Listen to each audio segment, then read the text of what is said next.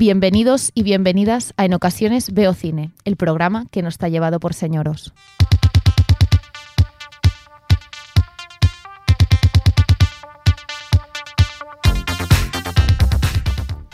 Buenos días, buenas tardes, buenas noches. Esta es una semana más de En ocasiones veo cine y hoy nos acompaña Geor, Hola. Marina, Buen día. Enric Hola. y Dani en los mandos como siempre. Muy buenas. Y hoy vamos a hablar de Inserta Gloria. Deixeu-los anar! Només són uns nens! Deixeu-los anar!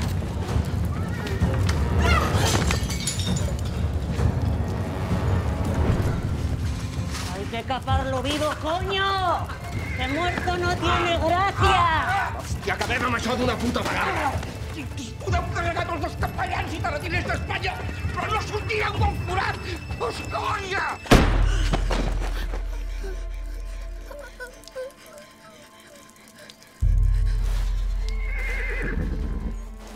I ara traieu-me fora la dona i els hereus d'aquest cabró. No, no, no, no, no, no, no, no, no pot matar dos nens innocents. No, a més, ja no era la seva dona.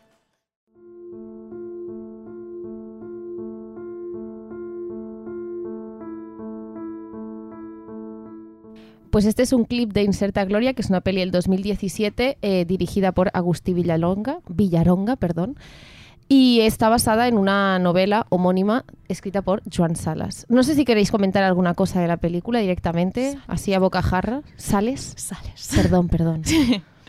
Eh, bueno, pues primero de todo, por quien no sepa, Inserta Gloria es una novela eh, muy famosa y muy importante ah, en la literatura catalana. Es una novela mm, con mucho nombre y que ha tenido mucho éxito y bueno, es una, es una novela que también se estudia en las clases porque, bueno, tiene... Está muy bien escrita y tiene un tipo de, de visión de la guerra más diferente. Y bueno, la película es una adaptación de esta y yo creo, o sea, yo no me he leído la novela, pero yo ya sabía de qué iba. Y yo creo que es una buena adaptación esta película. Encima, las, las películas donde adaptan em, libros pueden acabar muy mal. Pero es que si son libros o em, literatura catalana, aún peor. O sea, hay, muy, hay adaptaciones muy pobres y yo creo que esta adaptación está muy bien. O sea, hay un diseño de, de presupuesto de producción que creo que está muy bien.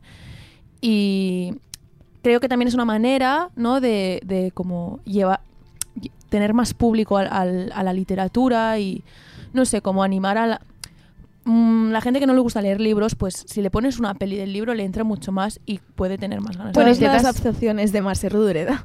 Bueno, es Mira, y que- Trancat o La Plaza del Diamant son terribles. Es que son espantosas. Son pelis de cuatro Sí, sí. horas, pero porque también son bastante más El otro día vi un viral Sí. de Twitter de una chavala de- que era de un instituto eh, de Mataró, no sé dónde, que había hecho eh, una propuesta de serie de Netflix de una novela de Marcel Rodoreda. Y me pareció brutal, porque Qué realmente guay. faltan estas cosas. Y esta novela también la ha editado hace poco Club Editor, que es Sí. la que está editando las de Marcel Rodoreda y demás.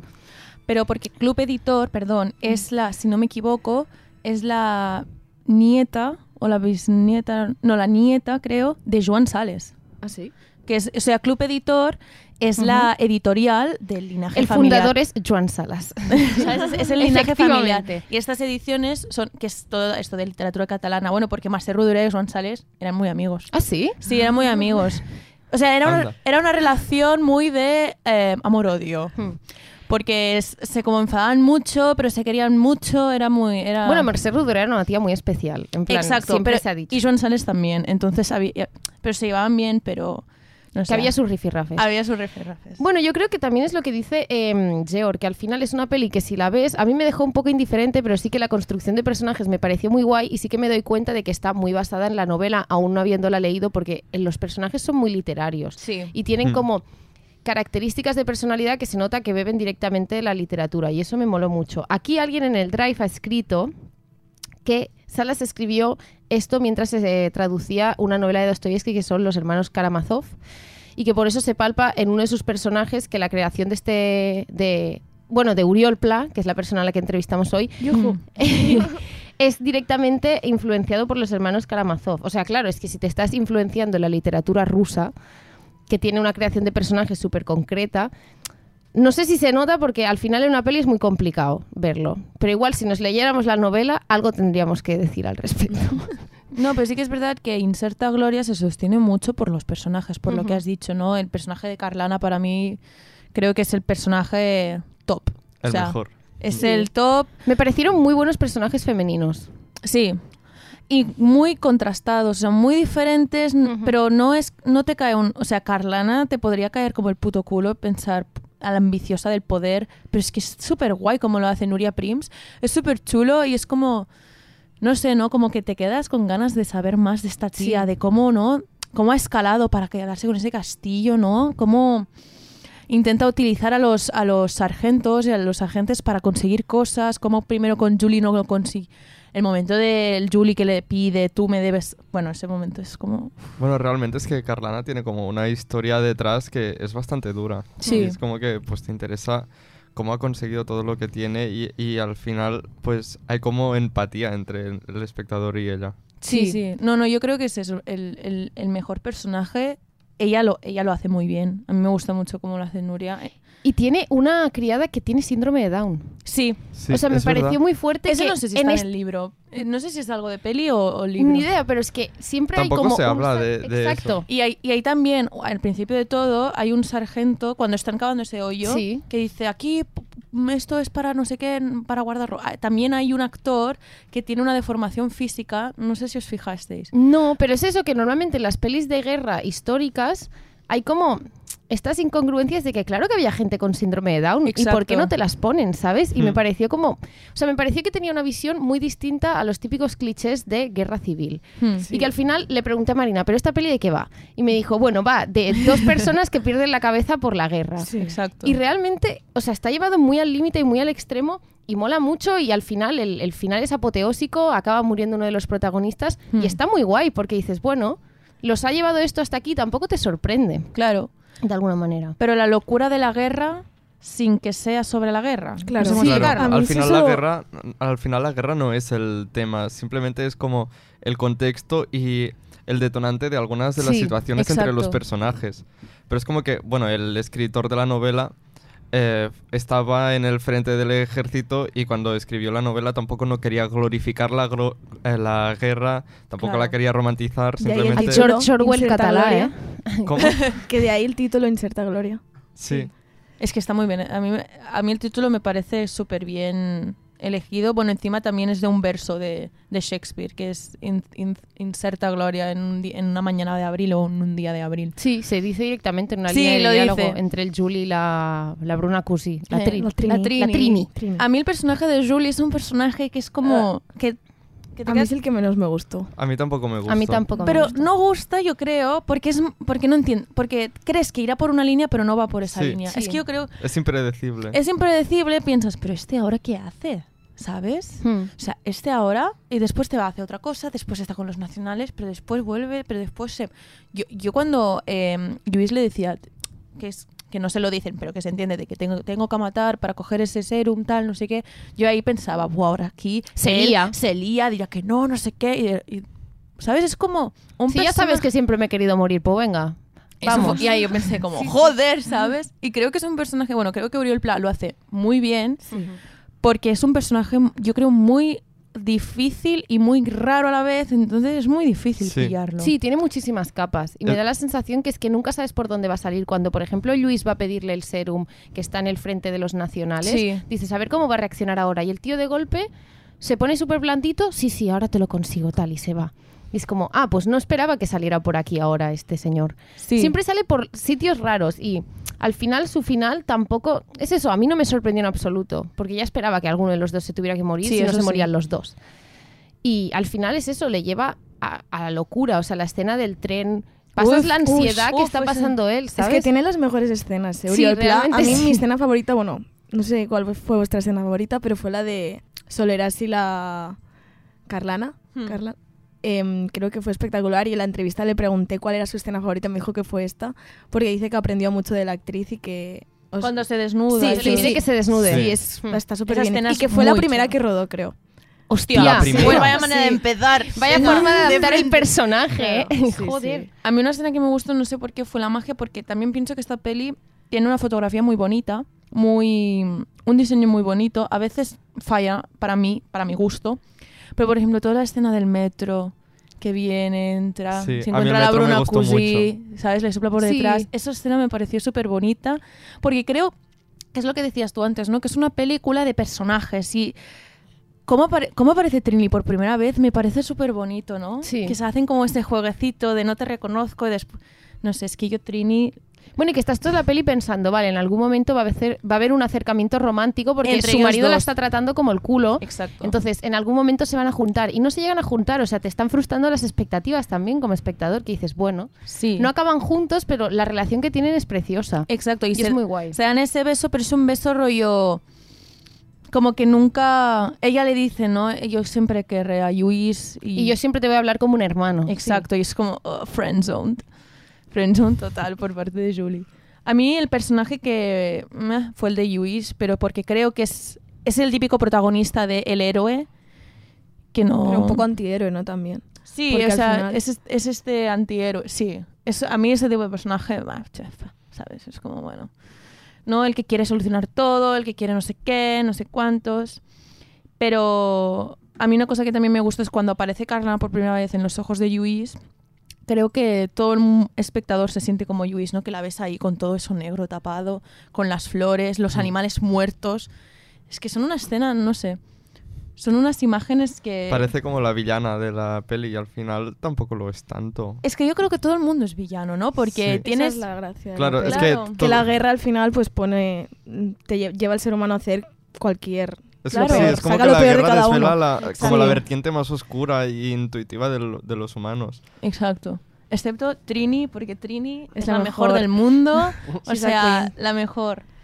Que le salvan al Ramonet. ay Niño. El Ramonet. Yo lo que no entendí, y lo he visto en el documento, es lo de Pols y pornogra- pornografía. Sí, no sé qué significaba. Yo lo he puesto porque me hizo gracia. La frase. Yo no sé si eso es, un- es algo que se decía, se decía Es el Eh, lockline. creo, creo Es que el tiene que ver, logline. creo Pero- que tiene que ver con... Bueno, yo me imaginé que era algo sobre el sexo, en plan... Hombre, a ver. Bueno, claro, por sí, sí, sí, sí, pero... La primera Pero- intervención de Dani en todo el programa. Bueno, a ver. Claro, pero... Sentido tiene. No, pero me refiero en el sentido... Bueno, encima lo dice Bueno, bueno, bueno. como eh, un hombre delante de muchos hombres. No sé si ahí yo intuí que a lo mejor tenía algo que ver con sexo homosexual. Ah, Que, que para que los soldados no se distraigan, que están en un contexto de guerra y que no pueden perseguir sus pasiones, que son jóvenes y tal. Yo me imaginé esto. sí. Bueno, yo solo te diré que Dani lo ha buscado por Google y salen un montón de entradas a webs porno, así que quizás no tiene mucha explicación.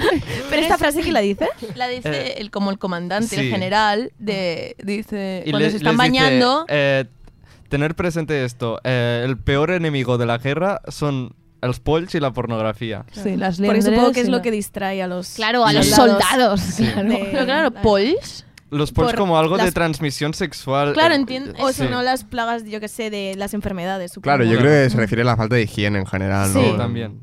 No sé. Pero es que, pero ese logline lo repiten cuatro veces en una ¿Ah, misma sí? secuencia. Sí, sí, sí, sí. Joder. Y pornografía, y pornografía. Y todos bañándose en pelota. ¡Wow! Es que por eso yo me imaginé que a lo mejor es no os distraigáis, estamos en guerra, no tengáis sexo. eh, os, y luego co- es os lo que, con- con una de lo que hay roca. más. os contagiaréis los piojos. Hay, bastan- hay bastante pornografía en la peli también. Hombre, Sí. perdona, la escena en la que follan Luis y Trini me pareció tan violenta. Es horrorosa esa escena. Hostia, yo- es- Usentu. Hombre, cabrón. ¿Qué volti Usentu? Mira, eh, si alguien dice usento después de mantener unas relaciones sexuales o gracias, em, aléjate. aléjate de red flag. O Red sea, flag, red flag. Mm, ¿qué es eso? ¿Un servicio? No. Sal Pobre ahí. Trini, es que Trini me da una pena, es que es la mejor. Y la pobre ahí, eh, con lo bien que está en Barcelona. Nos recuerda a la columeta de Marcia Rodureda que está ahí. Sí, encantado, la ¿eh? guerra. Sí, está sí, en sí. casita mientras el otro Sí, está ahí haciendo sí. tonterías. Y está sufriendo siempre y al final un- acaba sola y loca. Sí, Marina, sí. Sí, no, ¿no? es verdad. es same verdad. vibes. Sí, Sí, hay- recuerda mucho. Sí, hay muchos personajes que recuerdan. Mm, no sé, a mí Trini creo que es un personaje al principio piensas, "Bah", ¿no? Es el am- interés amoroso Mm. de Julie, es la mujer, y después es un personaje que te roba mucho el corazón. Mm. También pienso porque es Bruna Cusí. Sí. Bruna Cusí es adorable Mm. y. Es que no sé, ¿no? no sé hasta qué punto, en plan, es una adaptación súper fiel o no, pero no, sí creo que ha mezclado, en la entrevista lo explicó, había mezclado, no me acuerdo ahora exactamente, pero otra, otra cosa. Vale, no, lo decía porque a mí me dio la sensación que al menos eh, la película no, no pecaba en clichés, ni en machismos, ni en estas cosas que suelen pasar cuando se hacen pelis de la guerra civil. Eh. Como que los personajes femeninos y masculinos, ambos, están escritos con una sensibilidad que en ningún momento se está culpando ni a una mujer ni a un hombre de nada. Tipo, ellos te presentan a los personajes y ahí están. Y eso me pareció muy guay porque a mí sí que me pasa que muchas veces veo pelis españolas y catalanas de la guerra civil y no consigo empatizar porque al final se está culpabilizando, yo qué sé, a la mujer del soldado o al soldado no sé quién. Entonces eso no... no bueno, tiene esta peli es un poco juzga por ti mismo. Es como Sí. todo. Colócate donde te la gana. Sí. Sí. Bueno, yo ya hemos tenido el placer de entrevistar a Uriol Pla, que es uno de los protagonistas, que es el personaje del que os hablábamos antes, que tanto nos ha gustado a todos, que es Julie. Y no sé, Marina, ¿quieres decir algo? Porque lo entrevistaste tú. Fue una entrevista muy guay, la verdad. Y aparte de preguntarle cosas de la peli, como que fue un poco más allá y le pregunté, Sobre la vida. sí, sobre el cine catalán. sí, no, no, y cómo veía alma. él el cine en general. terapia. Cómo veía él el cine en general. Y Sí. es- está un poco negativo, pero bueno. Bueno, ahora se Muchas- dedica al teatro, ¿no? Sí, sí, Surprise. sí. Pues, Pues muchas gracias por la entrevista y dentro de la entrevista.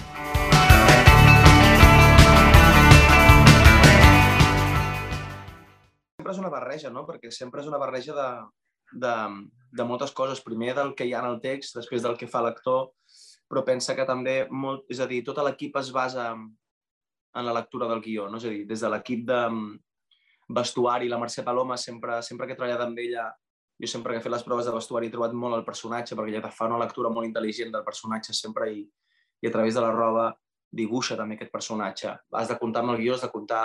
Vull dir que el maquillatge també, la proposta, és a dir, tothom està dibuixant aquell personatge a la vegada. Tu l'encarnes, tu el passes per dins i tu el passes per una persona i tu has de prendre decisions molt clau, no? però, però és un treball en equip. Jo el que faig és, doncs, eh, en el cas d'Incerta Glòria, com en el cas d'altres d'altres projectes com el Dia de Mañana o Dime quién sois, que tu tens una novel·la de base i llavors també tens un material, tens un univers comú per tothom, però tens un, un material on, on, on comences, no? Que és una novel·la. Hi ha un moment també que has de deixar anar aquesta novel·la perquè realment el que mana és el guió i és la visió que ha tingut l'Agustí, en aquest cas, d'escriure, no? va fer una mescla entre el Cruells i el Solaràs i va generar un altre tipus de personatge. Per tant, jo penso molt, genero molt d'imaginari, intento generar molt de, bueno, moltes preguntes, a través del guió doncs, faig un treball analític i de dramatúrgia i allà és on comences a, bueno, comences a provar coses i començo a preguntar-me també jo sempre treballo molt des de la fisicalitat i llavors intento pues, descobrir a través de, de la lectura com es mou, quina veu té, no? com, com quina, qui- quina fisionomia té, com, quina relació té amb cada un dels personatges i físicament on es col·loca tot això. I després de tota, tota aquesta feina, me'n recordo amb Incerta Glòria, a la Bruna li va passar el mateix que um, a un mes de començar o a tres setmanes de començar vam dir, ho vam tirar tota la pa- paperera, vam tornar a començar perquè tota la feina que teníem escrita, com a dir, vale, això no ens... Ves, tornem, tornem a començar. I quan estàs rodant, es- fas el personatge realment per primera vegada i a partir del rodatge de cada dia allà vas construint el personatge. Vull dir que és una feina que no para, no para, no para. Tot el rato estàs, t'estàs replantejant i, i sí, sí. Bueno, i en el, teu, en el cas del teu personatge del Solaràs, que, bueno, que al final té el final tràgic de la seva mort, com et vas preparar aquesta escena o com es prepara una escena en què el personatge mor? Com, es, bueno, com qualsevol altra escena, vull dir, no... No, no, no, no hi ha cap tipus de diferència. Bueno, és, és, és, és a veure, ell, ell no sap que s'ha de morir. Ja. Això és el que, has de, això és el que tu has de recordar com, com a actor, has de saber què és el que ell sap i és el que ell no sap. Llavors l'escena bàsicament va de, de dos amics que han estat molt separats i que de cop s'uneixen i, i, i, no, i van allà i dir, hòstia, tio, a veure què fem, què podem fer. S'estan allà, s'estan intentant cuidar, no? I aquesta escena ja me'n recordo que l'Agustí demanava que jo li digués nen, li digués nen, nen. I allà vam trobar alguna molt, molt, molt bonic no, d'aquesta relació, que és quan aquest Solaràs, que està tota l'estona com donant l'esquena al Lluís i jugant amb ell una miqueta i tot això, de cop el persegueix, no? I li diu, no? I el busca, li diu, ei, Lluís, va, tranquil, eh, trobarem la solució, ei, carinyo, saps? Una miqueta com de, carinyo, què passa? Eh? Mira'm, mira'm, estic, estic aquí, estic aquí, no? I just quan el va buscar més és quan a l'altre li ha de dir, hòstia, que t'haig de matar. I en aquell moment, al descobrir això, és a dir, com... Bueno, un pensa, un analitza una escena com aquesta i pensa, vale, hòstia, què passaria eh, què passaria si, si no, hòstia, si de cop a mi m'han de matar, no? Veig el meu amic, veig aquesta situació i veig que haig de morir, hosti, és que no sé què passaria, no sé què passaria. I te'n dones compte que realment, si et passés de veritat, tu no saps tampoc què passaria. O sigui, ningú... Tot el rato és... Totes són sorpreses a la vida i que has d'anar manejant, no? I has d'anar conduint i, i bueno, i no sé, però, però va ser un dia que vam riure molt amb el Marcel, va ser el dia que més vam riure, que ens estan fent el tonto tot el rato i veníem de, de riure moltíssim jo. I això ens va generar molta, no sé, molta complicitat.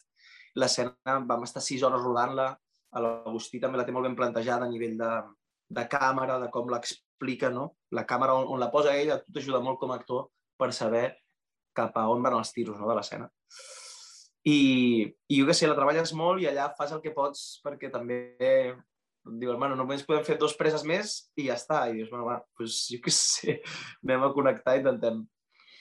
És una mescla entre, et dic, molta anàlisi i molta feina de, de cap i una altra de deixar-se anar i acceptar, acceptar que hi ha coses que no saps.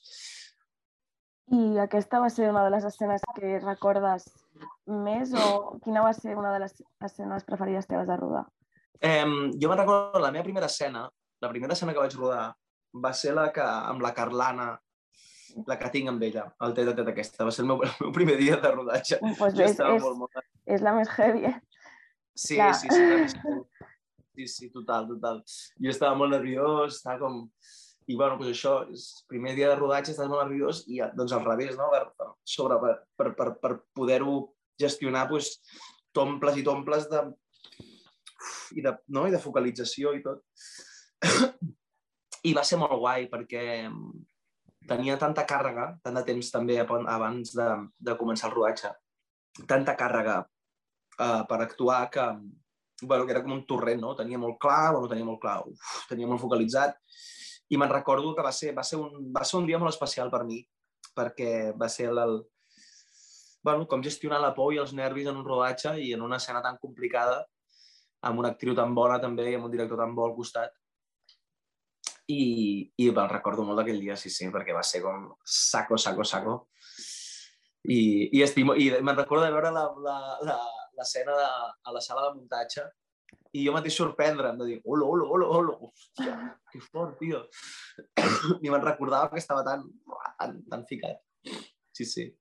I d'altra banda, eh, eh, perquè, què creus que aporta Incerta Glòria? Perquè realment de pel·lícules sobre la Guerra Civil s'han fet mil. Què creus que té diferent o què ha aportat de nou i per, per això va ser tan, tan reconeguda? Jo crec que té alguna té algú de, la, de la mateixa novel·la, diguem-ne. És a dir, la Incerta Glòria és una, és una passada de novel·la, és, és, és, és una preciositat, és una cosa... Eh, bueno, és una de les grans novel·les de la literatura catalana, no? Està claríssim. I mm, per mi, diguem-ne, sota aquest llit tan fèrtil que és la novel·la, eh, per mi parla molt, diguem-ne, de, de com t'atravessa la guerra i aquesta incerta glòria, aquesta joventut perduda, aquesta joventut troncada, aquesta... Bueno, aquesta, aquesta incerta glòria, aquesta flor, aquesta flor de cactus al mig del desert, no? una miqueta.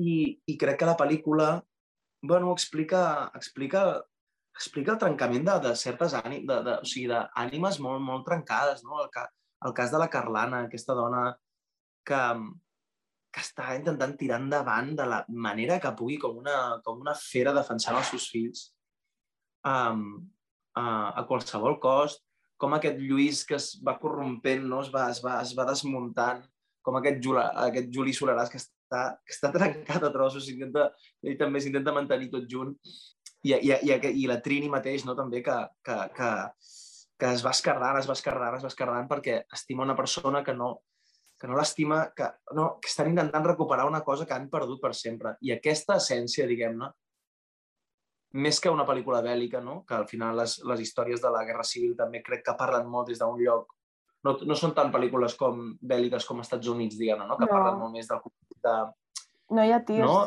no, no. Exacte, hi ha molt poc, perquè tampoc ens interessa tant, no? Perquè no, no ens interessa, m- més que la gent que queda travessada per la guerra. I aquesta cosa tan, tan absurda també, no? Com que es menja millor al cap, del- no? per Nadal es menja molt millor el front d'Aragó que a Barcelona, perquè a Barcelona no hi ha res, no? Com aquesta mescla tan putrefacta de la, de la guerra i crec que la pel·lícula doncs, té aquesta sensibilitat, té aquesta estructura i aquesta, aquestes bases tan fortes del, del llibre, d'aquests personatges tan bonics i aquesta relació que tenen entre ells i aquesta cosa tan polièdrica i tan, i tan, i tan humana, tan, tan, tan humana. I per altra banda, doncs, doncs aquesta sensibilitat i aquesta narració que té l'Agustí per, per portar-nos aquests personatges a la pantalla, jo per mi crec que aporta, aporta aquesta profunditat d'aquests personatges, d'aquestes ànimes tan, tan fràgils. I a mi, no sé, a mi és el que més m'agrada, aquests quatre personatges que realment estan molt trencats i fan molta força per tirar endavant. Jo, jo també t'ho dic, clar, jo com que, com que sempre he llegit la història des del, una mica des del punt de vista del Solaràs, aquesta cosa nihilista de si és igual aquí quin bando estem, si això, tot això és una puta merda. Sí, sí, sí que... Sí, sí, sí jo et diré, jo sóc republicà, però és que és igual aquí, allà, si no és que tothom... Que és que no ens entenem de res, que aquí ens estem disparant aquí no sé què i, tot, i aquest món és una merda i ens anem, ens anem a tomar pel Canviant, canviant completament de tema, eh, eh, quin futur li veus o cap a on creus que tira, tira el cinema català? Primer que uh, econòmicament, el que és a, en tot l'estat, la gestió del cinema en general és pèssima i és una merda. Um, a nivell econòmic, diguem-ne, les retribucions que hi ha, també si, uh, diguem-ne, mecenes, el, la, la llei de mecenatge tampoc val molt la pena.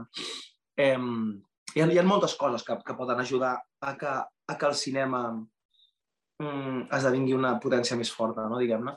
Hi ha també una cosa que es diu que, no sé, els rebates, que és els diners que tu t'esgraves si vols venir a rodar a certs territoris, no? Hi ha gent que els té molts cars, ha, a Budapest, per exemple, ho tenen molt barat i allà va molta gent a, a rodar, generen feina, generen indústria.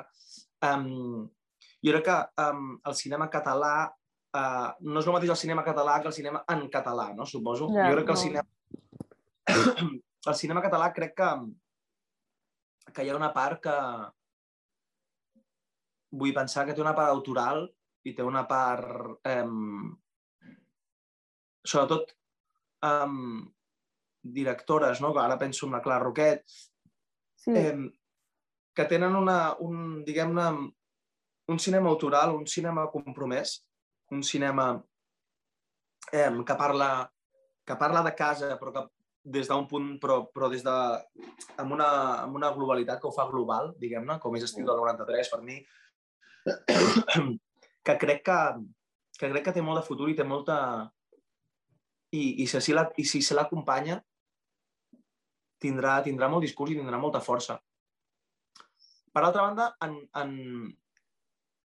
si, no, si, si no hi ha unes lleis polítiques econòmiques que acompanyin la cultura en general en aquest país, i en concret el cinema, i en concret Catalunya, que no acompanyi el cinema, i, i no hi ha un aport, no, no, no, hi, no hi ha un esforç, diguem-ne, perquè, perquè també la llengua en català...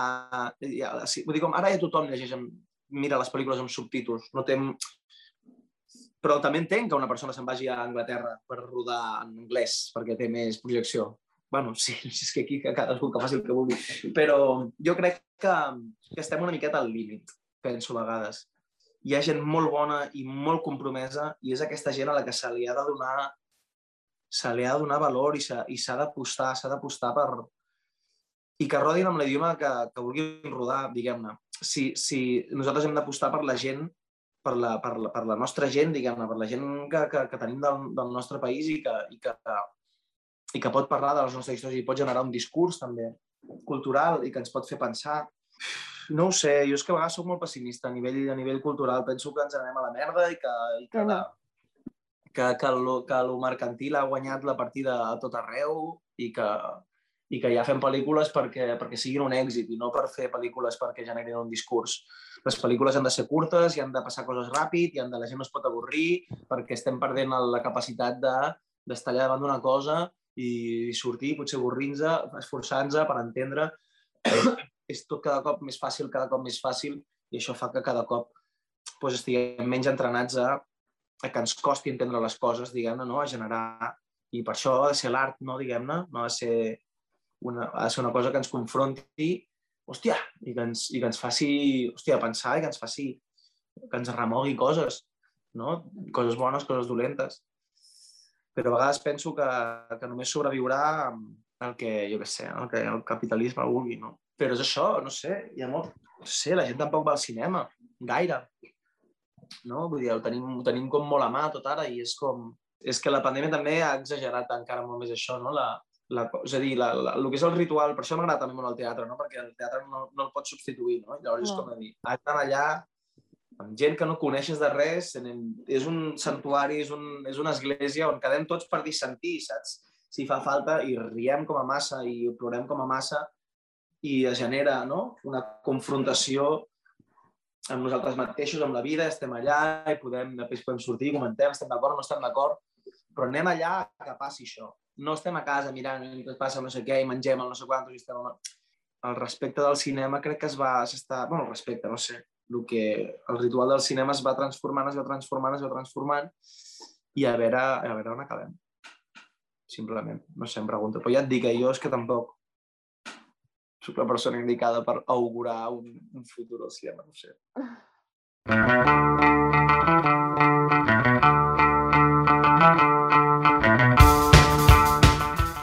Bueno, pues muchas gracias Aurel Pla por concedernos esta entrevista. Un poco desalentadora, pero a la vez esperanzadora, no sé. A mí me gustó mucho, la verdad. Acabamos un poco tristes, yo creo, la entrevista, porque es como tiene un final muy negativo y muy de que el cine va mal en general. Pero la verdad es que fue muy interesante y sobre todo agradecer a Oriol Pla por la entrevista. ¿Algo que, que- queréis comentar algo de la Al entrevista? final sí que ha sido profunda, ¿eh? Se ha puesto filosófico Sí, el sí, se, fue... Se fue No sé, yo creo que habla de una cosa, bueno, que es el futuro del cine local, el cine catalán, de la lengua catalana, y tristemente dice verdades, por mucho mm, em, que nos duela que, obviamente, pues la gente, si tú tienes oportunidades fuera, pues las cogerás esas oportunidades para tener una mayor, mayor impacto en el mundo del cine, pero se está perdiendo, y es lo que dice él, ¿no? Estamos en el límite.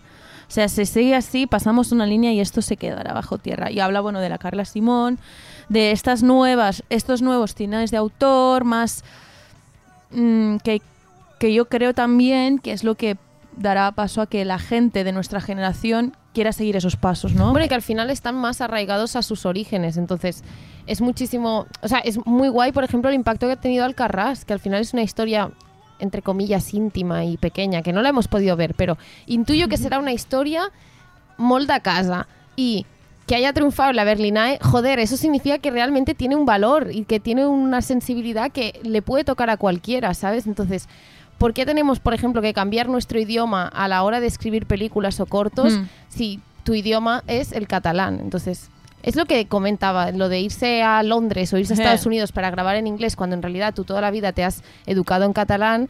Pero si la situación económica y creativa está en unos bordes y en unos O límites. no solo que Inglaterra, todo Madrid Sí, mismo. sí, Enrique claro, lo dijo, claro. somos en Madrid. Sí, estamos todos en Madrid, pues claro. Pequeños problemas. Pero encima es lo triste es que la, la gente que es, lleva años dedicándose a eso te lo dice. No, no, es que te tienes que ir a Madrid porque aquí no hay Sí. nada. Y es en plan, pero ¿por qué no nos quedamos Pera aquí lo lo dijo también. intentamos también? Hostia, ¿sabes de va, va, por favor, por favor? Y es eso, ¿no? Las, las nuevas directoras o los nuevos directores, sobre todo directoras ahora, Y son todas catalanas. con- Sí. como Neus Bayús, Carla Simón, que están la haciendo Belén Funes. que para mí están haciendo ese empujón de la hostia para vamos a poder revivir esto, por favor. Hmm. Que puede que haya éxito. Mira Carla Simón, o sea, que podemos llegar más lejos, que no siempre será Premis Gaudí o mm, yo qué sé, ¿sabes? Sí, Festival Sí, sí. de Cinema en de Cinema en català. O sea, que puede llegar más lejos y si tú ya de primeras desvaloras el cine catalán, nunca llegará a valorarse a nivel Claro, global. si tú ya lo, lo- lo englobas en algo minoritario, ya, ya estás creando tú el problema. Y no Exacto. tan solo el cine. Bueno, hay una parte de la entrevista que también comentamos el tema del cine de autor, digamos. Sí. Y que él está. Porque le pre- mm, en la entrevista se habla sobre si. eh, que, o sea, si le gustaba más eh, hacer cine o hacer teatro. Y habla de que mm, ahora como que el cine se está perdiendo el rollo este de cine de autor y que esto mm, se consume todo muy rápido y tal. Y más con la cuarentena y todo, porque al final lo vemos todo desde casa y como que el acto de ir a ver una peli al cine se Sí. está perdiendo, menos nosotros, que seguimos No, nosotros yendo. vamos mucho al cine. Pero somos. que como que en el teatro se sigue guardando este momento como íntimo de ir al teatro y que es una cosa que va a ser insustituible siempre. Y me da Sí. miedo que, yo que sé, que empiecen a cerrar los cines o que se... No sé, no sé. Ya. Y me frustra mucho. Con la mayoría de pelis que se estrenan en plataformas digitales, a mí me afecta como un poco. Es tipo, joder, me gustaría verla en el cine. Sobre- bueno, Sí. A ver, por suerte normalmente, de momento, como que se estrenan en plataformas y simultáneamente en el cine. O También el problema- otro. Pixar. El problema es que Hollywood tiene la teoría de que el cine es para mm, grandes blockbusters y que el cine de autor queda relegado a poderlo ver en plataformas de streaming, cuando Mm. tendría que ser justamente al contrario. Quiero decir, la mayoría de personas que van a ver blockbusters ya les está bien verla en Netflix con el iPad y el móvil a la vez. Es verdad. Uy, uy. Lo siento, Madre mía, es se, te, que es se te- verdad. se va- se te va a enfadar Villeneuve. Bueno, que se enfade. que no lo va a escuchar, pero que se enfade. Bueno, ¿queréis hacer TT test? Yes. Hoy lo ha hecho Enrique. King. Cambio, Slay. cambio de presentador del test.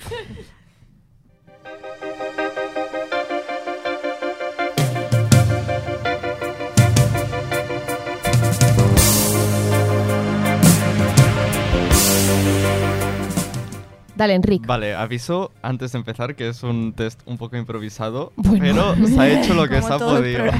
Mis fuentes son, por ejemplo, Twitter. Twitter. Bueno, mi Twitter. única fuente en este caso ha sido Wikipedia, así que... Bueno. Wikipedia.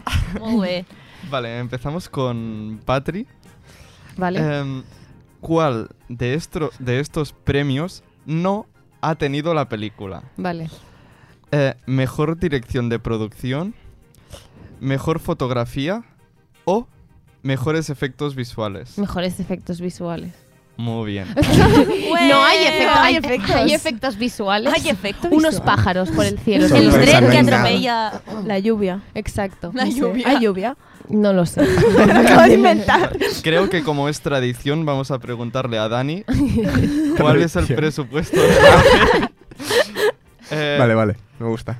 eh, 3 millones eh, 200 mil euros. Sí. Cuatro, eh, 3 millones 500 mil euros. Joder, va- vaya, O vaya horquilla te ha dado el millones. tío, ¿eh? horquilla de eh, 100.000 euros. 3.732,43 para... bueno, ¿qué? Eh, 3 millones y medio. Sí. ¡Oh! Muy bien. Muy Que bien, muy bien. Me he curtido eh, aquí ya. Georg, venga. Vale. Ah, es que esta la vas a ver. cámbiasela, cámbiasela. Vale, ahora vienen dos preguntas sobre cifras. Xifres. Cifras. Xifres. Cifras. Em, ¿En qué año se Me cago en adaptó la novela a teatro? Ah, ¿En el Georg. 1993, 2002 o 2015? La Uh. primera, ¿cuál, eh? 1993. Esta la sé, ¿Ah, sí? creo. ¿Por qué? Porque me he leído a Wikipedia hace un momento. Diré 2002. Es 2015. 2015, ¿qué tarde? Ya, es muy tarde. Bueno, a ver, la por peli es de la he puesto. 2017. Sí. Sí. Ya, pero la novela. Bueno. Ya. Y, la obra duraba tres horas y media. ¡Dios mío! ¿había interludio? ¿Había pausa? Sí, eh, do- dos entre actos. Perfecto. Em, vale, y Marina. Sí. eh, es que, bueno, da igual. ¿En qué año se publicó el libro? Voy a darte poco margen. El 15 de abril de 1900. Si es de la época de Marcelo Dureda. Eh, 1953, 1956 o 1959. 53. 56. ¡Ay! 59 no era. No. Ah, está bien. no. Lo intento. Bueno, por tres años. Bueno, ha sido un buen TT test en realidad. La verdad es que tiene más fundamento Enric. que los míos. Gracias, Enric, por hacer Por mi lo menos no trabajo. había fake news. Exacto. Eh, bueno, ahora vamos a hacer un parón por Semana Santa, así que os podéis Exacto. escuchar todos los programas que hemos De hecho golpe. hasta ahora. Yes. Aunque De sea golpe, sin, volumen. Ya está, de fondo. Nos dais reproducciones. No, no, hay que poner volumen, que si no, no da la cuenta, creo. Ah, sí. Ah, ¿no? Ah. Digo yo, no sé. Habrá que hablar con Yo Spotify. pasar así. Bueno, o lo pones muy bajito. Claro, que no te moleste. A la vuelta hablaremos de Lady Bird. Lady Bird y Sí. The Worst Person in the World, así que se vienen los Coming of Age. Yes. Bueno, a ver. Hombre, perdona, The Worst Person Viene- in the World es un Coming of Age de treintañeras. Es, es un, una Co- crisis de los 30. Viene la primavera, vienen los Coming of Exacto. Age. Sí. Así que bueno, nos podéis escuchar en UAB Radio 100.3 FM y seguirnos en Instagram y Twitter, arroba enveocine y ya está. Y escucharnos en Spotify. Hasta dentro de 15 días. Hi ha més pel·lícules en català. Yes. ¿Qué?